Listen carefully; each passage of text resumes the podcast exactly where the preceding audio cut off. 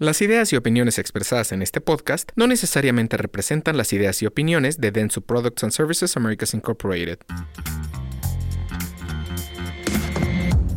El momento denso es ahora. Hola, ¿qué tal amigos? De nuevo saludándolos. Eh, vamos a continuar con este tema interesantísimo que es el marketing, el marketing corporativo. Y bueno, en esta ocasión tenemos a un gran invitado, eh, Ángel Sánchez, que es VP creativo y socio fundador de BIRT. ¿Cómo estás, Ángel? Hola Alex, muy bien, muy a gusto de estar aquí. La verdad es que me siento como en casa, no sé por qué. porque estás en casa. Este. No, realmente, eh, Ángel, la, idea es eh, eh, transmitir y comunicarle a nuestros seguidores, instaladores, usuarios, lo que hemos venido trabajando, esta nueva forma de comunicar la marca.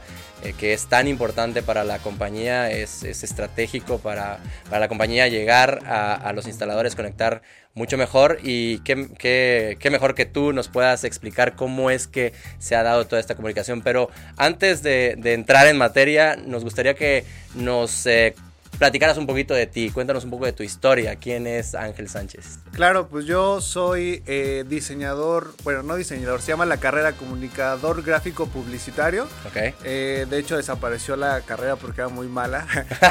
Nos daban como una, una mezcla de todo y al final sabías poquito de, todo, es decir, nada. Eh, yo me fui a la Ciudad de México a empezar a, como diseñador primero.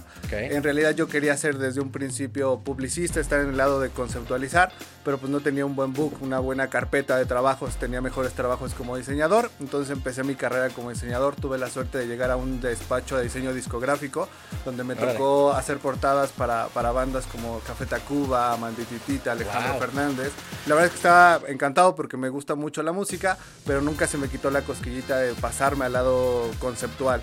Y pues así fui haciendo mi, mi book hasta que toqué las puertas en una, en una agencia que se llama todo lo contrario esa agencia. Ahí empecé y de ahí para arriba ya este, en el ámbito creativo publicitario tengo más de 10 años en la, en la, industria, he estado desde el copy junior, el copy senior, el director creativo y ahorita que soy VP creativo de, de la agencia. No, no, increíble, qué, qué buena trayectoria. Eh, aquí preguntarte, antes de nuevo de, entrar a, a, la materia de denso, eh, en la creatividad tú, siempre fuiste así, o sea, siempre fuiste muy creativo desde niño, eh, siempre eh, andabas ahí inventando cosas, o, cómo se da esto, cómo es que alguien llega a ser el VP creativo, que es algo realmente tan complejo, o sea, la creatividad no se da como que tan comúnmente, o sea, realmente es algo complejo. Claro, fíjate que yo creo que considero que era imaginativo cuando era niño, no, no sabía que eso era creatividad, me gustaba mucho imaginar y me acuerdo que, que, decidí desde muy niño a qué me quería dedicar, me acuerdo que tenía yo creo que 6, 7 años, estaba viendo la tele y en los comerciales me ponía a jugar con los carritos y de repente me acuerdo que hubo un, anuncio que me hizo voltear a ver la tele y era un anuncio de Coca-Cola de los ositos navideños. Entonces solo volteé y dije, yo quiero hacer eso cuando sea grande dejé ese pensamiento, seguí jugando y ya obviamente cuando llega el momento de decidir qué quieres estudiar, yo ya tenía muy claro, pues yo quiero estudiar los que hacen cosas para las marcas en la televisión. Me acuerdo que en ese momento en Puebla, yo soy de Puebla, no existía la carrera como tal de publicidad y entré a esa carrera que te acabo de platicar, que era lo más cercano a esa industria. Pero sí, desde niño me, me esta curiosidad por cómo comunicaban las marcas, cómo creaban de la nada conceptos, imágenes y pues aquí estamos. Qué interesante, qué interesante porque al final eh, la creatividad eh, creo yo que ahora ha tomado un... Siempre ha sido importante, pero ahora es mucho más, o sea, el que es prácticamente el más, el más creativo a la hora de, comunicar y de entablar eh, pues, relaciones corporativamente hablando, eh, es quien está destacando más, ¿no? Y al final, pues el que le da mejores resultados. Entonces, es bien interesante todo, todo lo que comentas. Bueno, ahora sí, entrando en, materia, Ángel, eh, básicamente lo que buscaba la compañía con, con toda esta nueva campaña era conectar mejor con el instalador, eh, con el refaccionario, con el conductor en general, eh, en este mercado latino, eh, esencialmente en español. Digo, hay países que hablan otros idiomas en Latinoamérica, pero el 90-95% es, es, es, español, si quitamos Brasil. entonces, bueno, realmente era todo un reto cambiar el mensaje, o más bien crear un mensaje para un tagline que, que fuera directo, un mensaje corto, directo, adaptable y entramos en un proceso que para nosotros fue nuevo, con una, con una agencia, con ustedes, con, con Bert, em, el proceso de Inception. Eh, eh, cuéntanos un poco qué es eh, este proceso de Inception. Bueno, justamente lo, creamos nosotros porque muchas veces para, para, el cliente es complejo definir exactamente qué busca. Entonces eh, nosotros nos veíamos en la dificultad, yo como, como el guía de mi equipo, cuando les decía, oye, queremos una campaña para esto, me empezaban a bombardear de preguntas para poder conceptualizar y muchas veces no tenía la respuesta. Entonces decidimos crear este proceso para que eh, en, un, en, un, proceso colaborativo con cliente, entre agencia y el cliente, pudiéramos definir primero los objetivos de negocio, de marketing y de comunicación, ¿no? que ustedes nos los explicaran, nosotros entenderlos de primera mano más allá de un papel que, que se conoce como brief. Muchas veces en el papel no se puede poner todo, ni siquiera le, le ponemos esa emoción que muchas veces se tiene, entonces decimos hacer este proceso donde a través de ustedes, porque también nadie conoce mejor que ustedes el, negocio, el objetivo, ustedes nos puedan dar esos chispazos de creatividad incluso que venía desde ustedes, porque me acuerdo precisamente en este proyecto, desde el Inception ya hubo unos chispazos de creatividad, se llegó a algo muy similar, que nada más después lo, pulimos, profundizamos, pero casi casi la idea se, se, encubó ahí mismo, ¿no? Con, la experiencia de ustedes, con el expertise de nosotros y con esta eh, serie de ejercicios que en realidad pueden ser, muy, muy mm, simples, pero nos ayudan mucho a sacar toda esa carnita.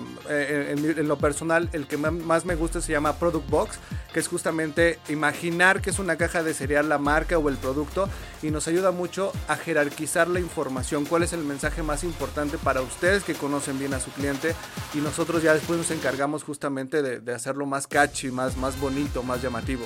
Pero en realidad ese proceso se hizo para garantizar la efectividad de la campaña, porque eh, yo como, como creativo te puedo asegurar ahorita, después de tantos años, que incluso más importante que la creatividad es la funcionalidad de un, de un, concepto de comunicación, que sea efectivo, no solo que sea creativo, porque algo creativo puede ser muy ocurrente y, ah, sí, me llamó la atención, lo olvidé y vámonos. Que sea efectivo es justo lo que nos va a dar y va a lograr cumplir esos objetivos que nos pusimos tanto de comunicación como de marketing. Ah, buenísimo, qué, qué, qué buena explicación. Eh, ese, ese de, de, la caja de cereal me llamó muchísimo la atención porque al final es, eh, bueno, imaginándonos este, los cereales que normalmente eh, conocemos, eran, era en la parte de enfrente que iría, ¿no? En la parte de atrás que iría, en las laterales que iría. Entonces sí es como wow, esto, esto sí está muy interesante porque, porque al final, como dices, sacan la información que ustedes requieren para empezar a crear y, proponer, ¿no? Eh, eh, eso es, fue muy interesante. Evidentemente también hay otros, el elevator pitch, ¿no? O sea, que en un en una oración de, de, 10 segundos me parece tienes que lograr definir qué eres, para qué sirves, a quién le vendes. Eso también es súper interesante y evidentemente también eh, considerar la competencia, considerar bueno, otros factores. al final después de todo este proceso de, de Inception que duró varias semanas, o sea, no, no fue algo de, de, una sesión, tardó, o sea, todo este proceso se incubó algo, o sea, el nuevo tagline, la nueva frase, el nuevo eslogan, que es los expertos eligen denso, eh, el denso digamos ya obviamente ya existía, el logo también ya, existía, pero esas tres palabras los expertos eligen creo que son eh, ahora determinantes para nuestra comunicación. Eh, Cuéntanos un poquito de esas tres palabras, que parece algo como muy simple. Que, ¿Cómo llegaron a, esas tres palabras y, por qué, digamos, esa, esa propuesta, digamos, eh, se, fue la final, ¿no? Claro, justo todo empieza con una muy buena definición de objetivos por parte de ustedes eh, una vez que nosotros entendimos y nos alineamos ese objetivo, el siguiente paso fue profundizar en el contexto de la industria, como tú dices, qué está pasando en la industria con los competidores, en el contexto de la marca, porque para nosotros era una marca nueva, teníamos que saber de dónde venía, cuál era su propósito, y también en el contexto del público objetivo, que en este caso, como dices, eran los instaladores, principalmente, también los reflexionarios y público final en, una tercera este, etapa. Entonces una vez que entendimos todo eso, eh, empezamos a encontrar hallazgos culturales tenemos la fortuna de que conocemos bien la industria porque hemos trabajado para otros clientes del sector automotriz, desde llantas, lubricantes, autopartes, incluso financieras de autos. Entonces entendemos el mundo, el mundo automotriz y conocemos pues, los hábitos de consumo de los dueños de un auto. Entonces ahí nació un hallazgo cultural es para, para un tipo de dueño de auto su auto es una extensión de sí mismo e incluso es un miembro de, su familia, así lo perciben. Y entonces, pues obviamente este tipo de dueño de auto es el, dueño que no lo estaciona en cualquier lugar, no se lo presta a cualquiera y por supuesto no lo lleva con cualquier chambitas, ¿no? Es, es eh, quizá fría la analogía, pero para este tipo de, dueño de auto, como tiene el pediatra para su hijo, tiene al, mecánico experto para su, su automóvil. Y si no lo tiene, lo va a buscar hasta encontrarlo.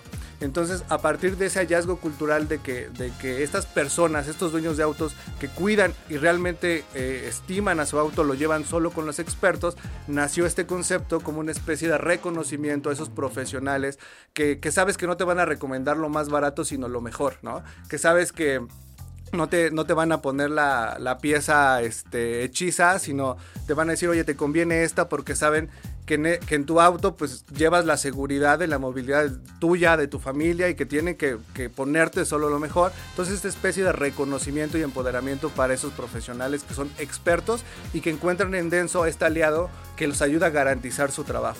De ahí nace básicamente el, el fraseo de los expertos eligen Denso.